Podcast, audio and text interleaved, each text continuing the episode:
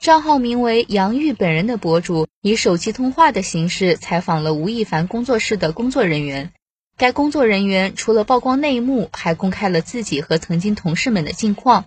据称吴亦凡出事之后，还连累了他身边的工作人员，甚至有的连养家糊口都成了问题。明明工作能力非常优秀，可到头来还是被人贴上了标签，被行业嫌弃。